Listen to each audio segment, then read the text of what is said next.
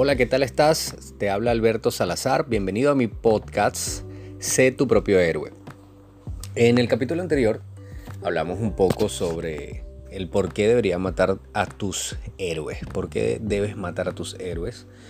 Y tengo la intención de poder explicarte en cada paso. Me propuse un objetivo de grabarte tres podcasts a la semana para comentarte un poco de mi experiencia de más de 10 años en el network marketing, los errores, los aciertos, las miles de decisiones desastrosas tomadas y algunas otras un poco más acertadas y que me han hecho crecer y me han hecho entender muchas cosas de las cuales quisiera comentarte en este momento.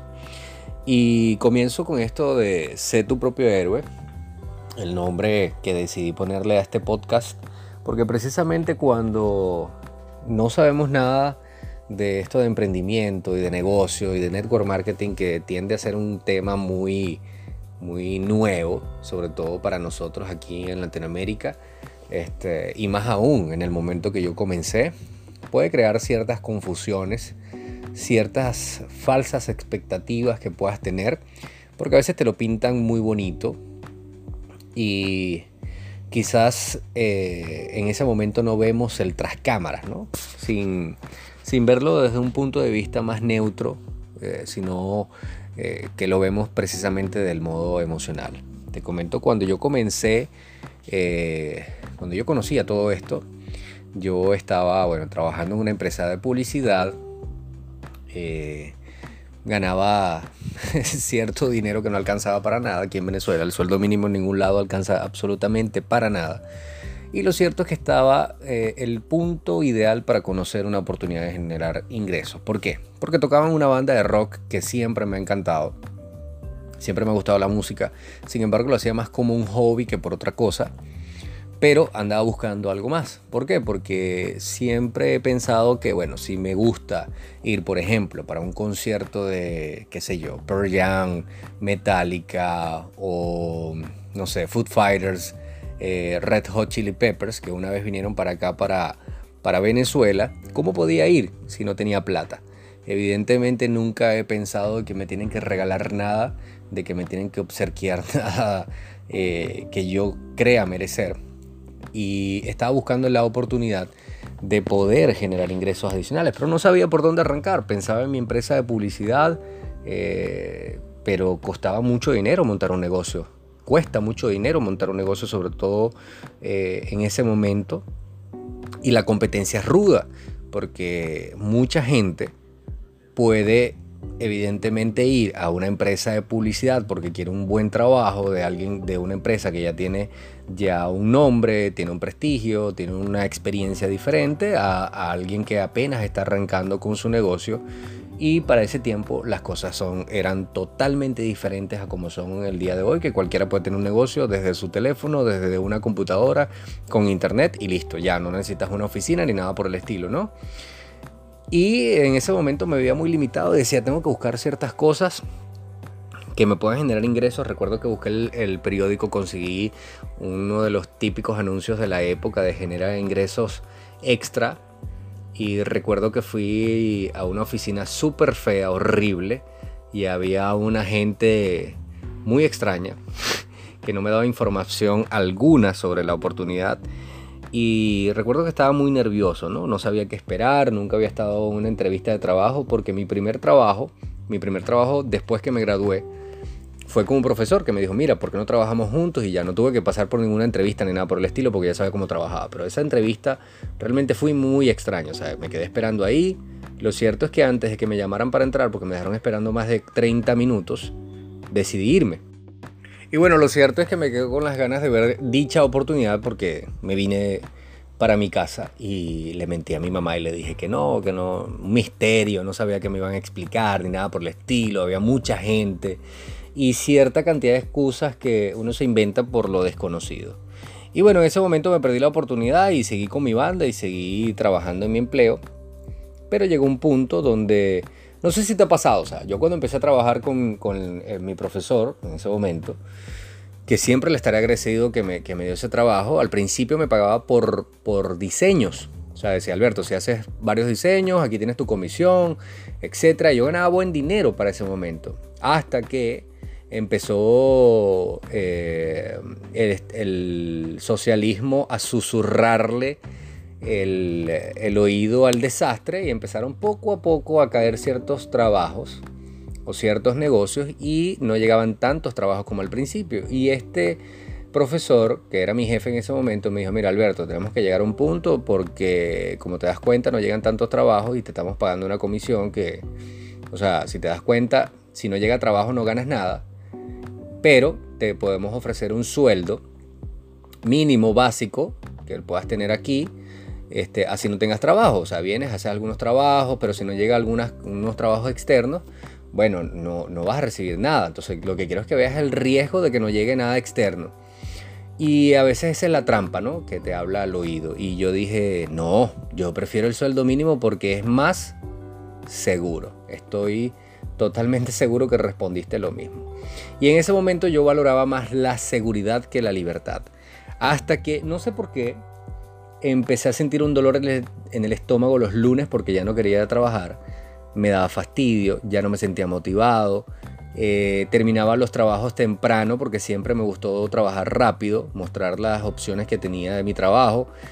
Y eh, él las veía, las corregía y yo decía, mira, ya me tengo que ir, me puedo ir porque no tengo nada que hacer. Y me decía, no, bueno, vamos a acomodar ciertas cosas. Y yo, pero ¿qué, voy a estar acomodando yo si yo, soy diseñador gráfico y no quiero acomodar nada?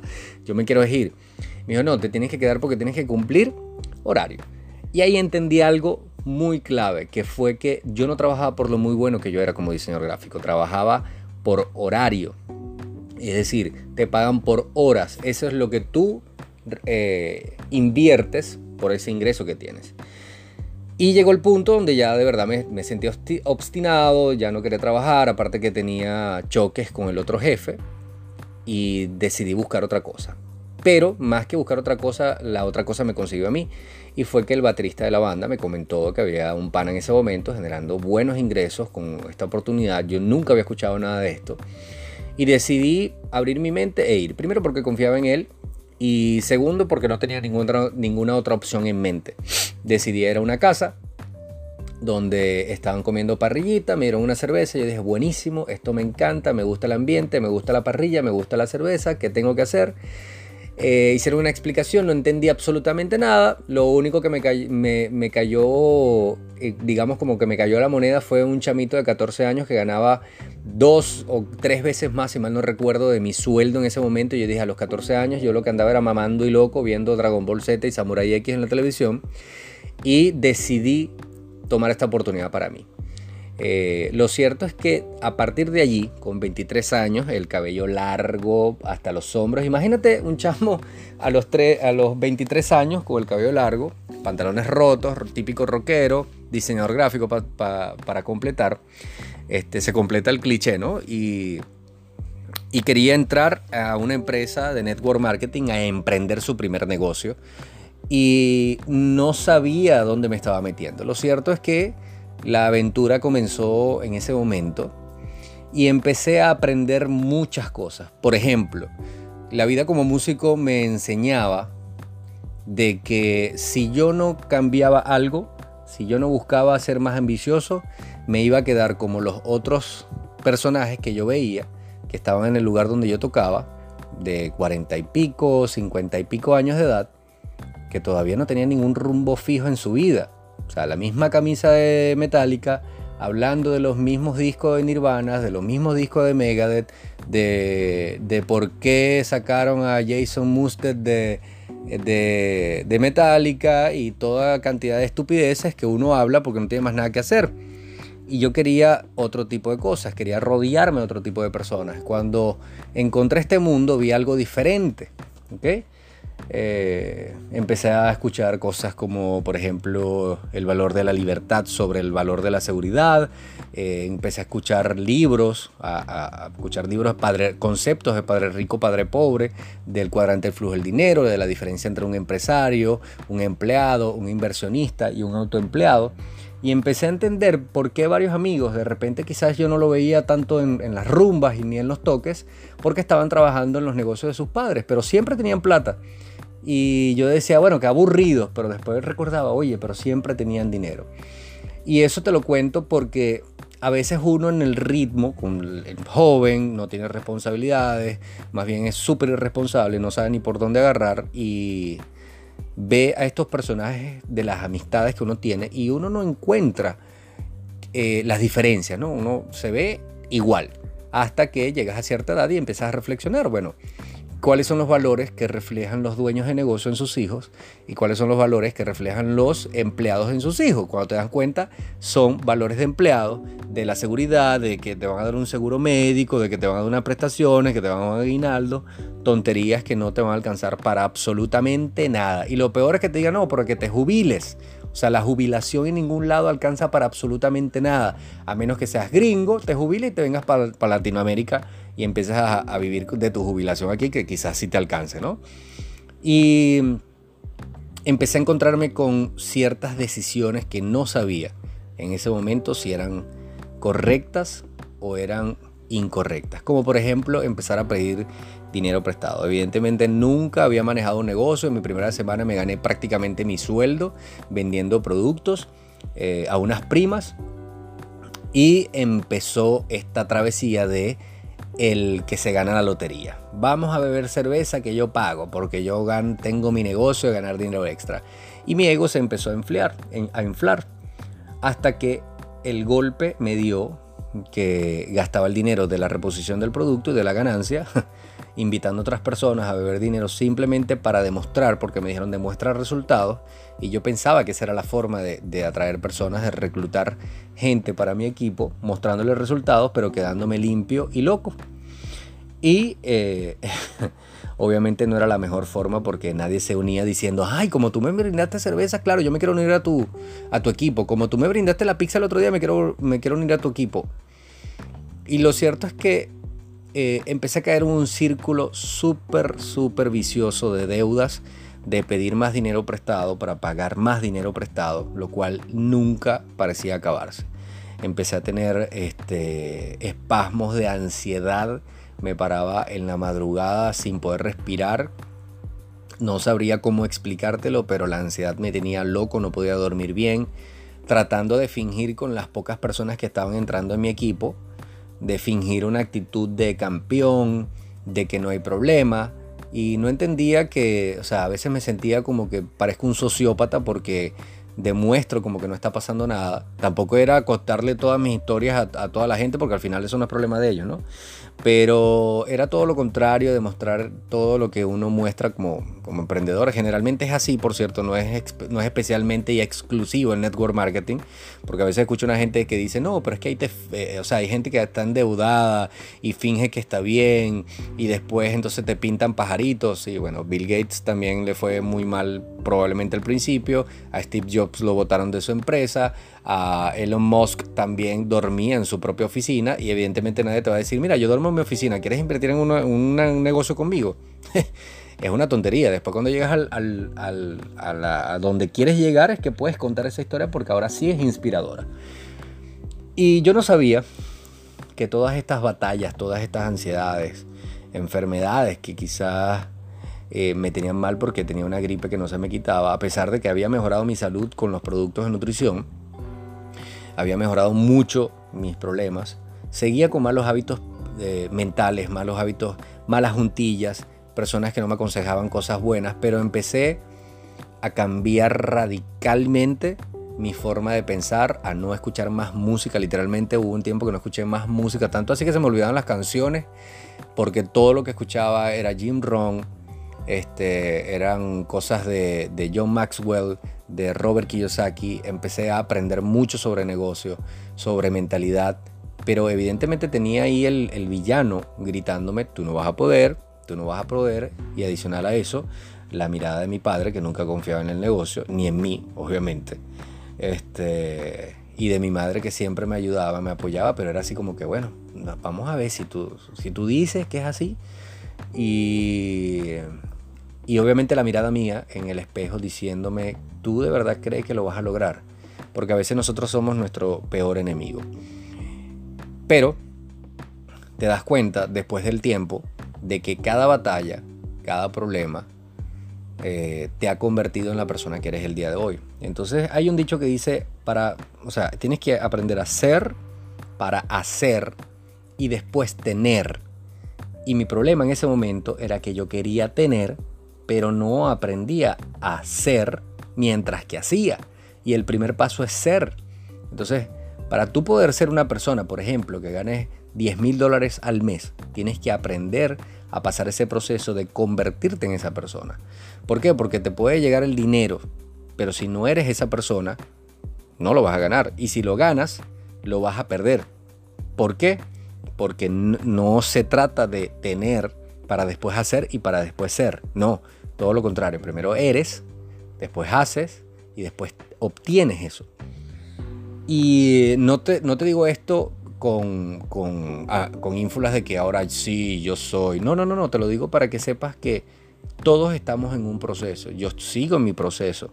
Y una de las cosas que más me cuesta es tener ese recordatorio de paciencia porque estoy en ese camino de lograr ser esa persona que pueda inspirar y con todas estas historias de poder entender el valor de la libertad, que no es fácil, evidentemente. A mí ahora, hasta el día de hoy, con 36 años, me da demasiada risa cuando la gente dice, ¿por qué no buscas un trabajo seguro?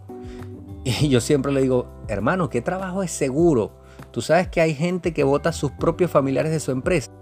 Y de esto hay miles y miles de ejemplos. Entonces, eh, para mí el empleo no es que es malo. O sea, hay gente que gana mucho dinero, evidentemente, en varios empleos. Pero la libertad de tener tiempo para compartir con tu familia, con tu hijo, con tu madre, con tu, con tu pareja, hermano, eso no tiene precio. Yo comparto con mi hijo desde el día que nació, desde el estrés que lo parí, que sentí que lo parí yo también, porque mi esposa tuvo una complicación, de lo cual te hablaría en otro podcast. Este, y me di cuenta de que vale la pena, vale la pena sacrificar esa y que seguridad de un sueldo piche que no te va a alcanzar para absolutamente nada, de estar en un mal ambiente con gente chismosa que no te aporta absolutamente nada, viendo novelas, hablando de estupideces que no te suman nada, por lo menos en el caso donde yo estaba, ¿ok? No, no digo que sean malas personas, pero no te suman nada, no me sumaban nada en ese momento. A comparado con esto, que puede ser más rudo, pero claro, o sea, Estamos hablando de libertad, no estamos hablando de un maní que te están poniendo en una, mesa. ¿Ok? Estamos hablando de libertad y evidentemente cuesta. Pero créeme, créeme cuando te lo digo, vale la pena. Porque el tiempo ya no lo, ya no lo, no lo intercambias por dinero. Ya yo invierto mi tiempo en mí, en crecer yo y en convertirme en esa persona que pueda ser el héroe para mi hijo, que no lo defraude, o por lo menos le dé más eh, sonrisas que defrauda, de, eh, ¿cómo, se diría? Que le dé más momentos alegres que momentos tristes, porque siempre estoy allí con él y junto a mi esposa para darle todo lo que ella se merece también y a mi familia. ¿Ok? Entonces, eso lo puedes predecir con un negocio con incertidumbre. Porque no te digo que también tienes la super seguridad aquí. Quien te lo venda así te está mintiendo, pero de frente. ¿ok? Pero yo prefiero tener la incertidumbre de si eso es posible o no, que tener la seguridad que jamás lo voy a lograr, y menos en Latinoamérica, ¿ok? Y obviamente menos que menos en Venezuela. O sea, ¿quién vive aquí con un sueldo ahora, 2021, y antes, cuando yo comencé, 2008, tampoco? Siempre existía la palabrita, estoy matando tigritos. Entonces, en vez de matar tu tigrito, matas tus héroes y conviértete tú en tu propio héroe y entiende que cada proceso, cada dolor te va a convertir en una persona más fuerte, porque la única forma en la cual un músculo crece es porque está rompiéndose, porque está estresado. Entonces, si tú estás pasando por este proceso, créeme que si sigues intentándolo, vas creciendo, no vas hacia atrás. Te mando un fuerte abrazo y espero que te haya gustado este capítulo. Y está atento, que voy a subir los otros podcasts tres podcasts a la semana. Me voy a comprometer todo este año a subir tres, podcasts a la semana de cómo hacer este resumen de estos más de 10 años, 12 para ser específico, este es el año número 13, en eh, mi emprendimiento de Network Marketing otras cosas que te voy a comentar personalmente porque me encanta este formato para ser un poco más íntimo. Te mando un fuerte abrazo por acá, Alberto Salazar.